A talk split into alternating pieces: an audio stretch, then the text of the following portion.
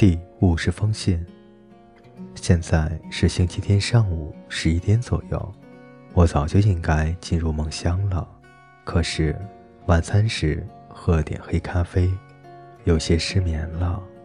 今天早上，山普太太跟平莱顿先生，双方态度都很坚决。我们必须在十点十五分时出发，好在十一点时抵达教堂。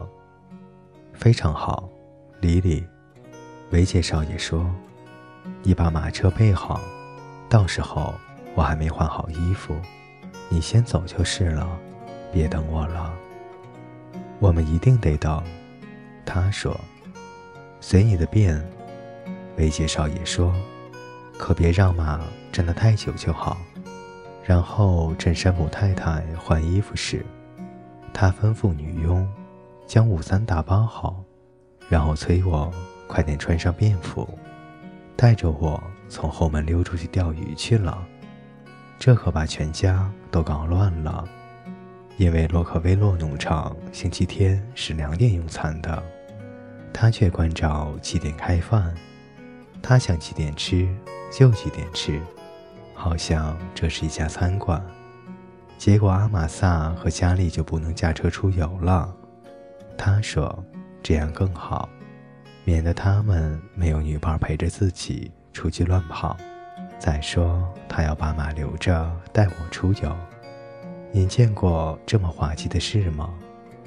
而可怜的山普太太相信星期天去钓鱼的人，死后一定会打入十八层地狱。她内心十分不安，责怪自己在她小的时候可以任他摆布时。没有好好管教他。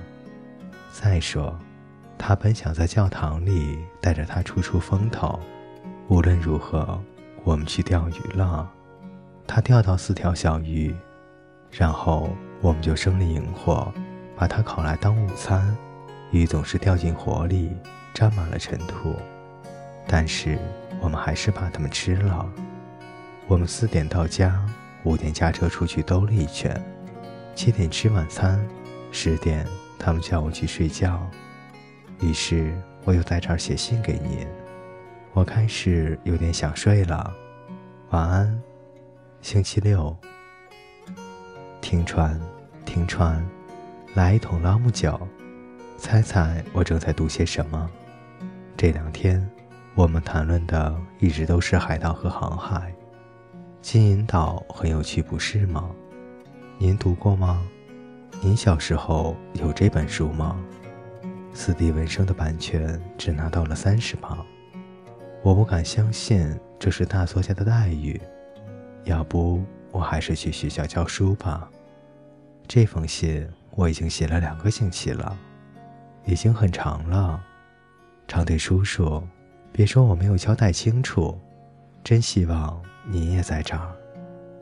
我喜欢我普通的朋友们能相互认识。我想问平莱顿先生，他在纽约是否认识您？我想他可能知道，你们应该在相同的社交圈子里活动才是。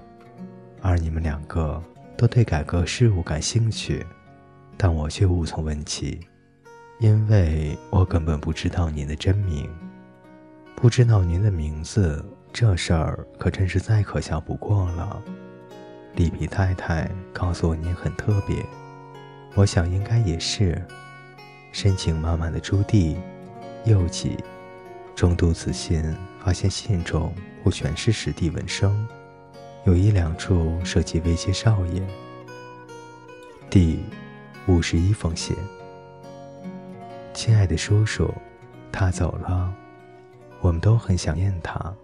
当您已经习惯某些人或某些地方、某种生活方式时，忽然又离开了，你会感到心中失落了什么似的，空荡荡的。我觉得与山普泰的谈话更没有意思了。再过两个星期就要开学了，我很高兴又可以继续上课了。这个暑假我非常努力。写了六部短篇小说和七首诗，我寄到杂志社的作品全被退回了。还附有封短信，非常客气。我并不在意，只是当练笔了。薇姐少爷读过以后带信回来，所以我瞒不了他，说我写的一塌糊涂，完全不知所云。结尾少爷说话从来不拐弯抹角。不过我写的最后一篇，描写大学生活的短篇小说，他说还不坏，并帮我将它们用打字机打了出来。我已经寄给一家杂志社了，已经有两个星期，也许他们正在重新考虑呢。要变天了，每朵云都有圈奇怪的橘黄色光，暴风雨要来了。乡间的暴风雨可不是闹着玩的，你得时刻想着放在露天的东西，免得糟蹋了。九月十日，叔叔，叔叔，您猜怎么着？刚刚邮差送来两封信，第一，我的小说被采用了，稿费五十美金。哦天啊，我已经是作家了。第二，大学行政部来了一封信，我将可以享受两年的奖学金，包括我的食宿费和学费。这奖金是给那些英文特别优异及其他方面普遍优秀的。我得到了。我离开学校前申请的，原本没有抱太大希望，因为大一时糟糕的几何学和拉丁文。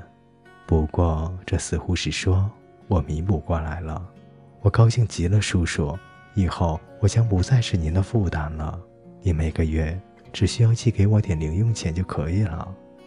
也许我可以投稿，或做做家教，或别的来赚零用钱。我现在急得快疯了，要赶快到学校去开始用功。你永远的乔若莎·艾伯特，当一个大二学生得奖之时作者。刊登该本的杂志在每个书摊均有销售，售价十美分。星期四。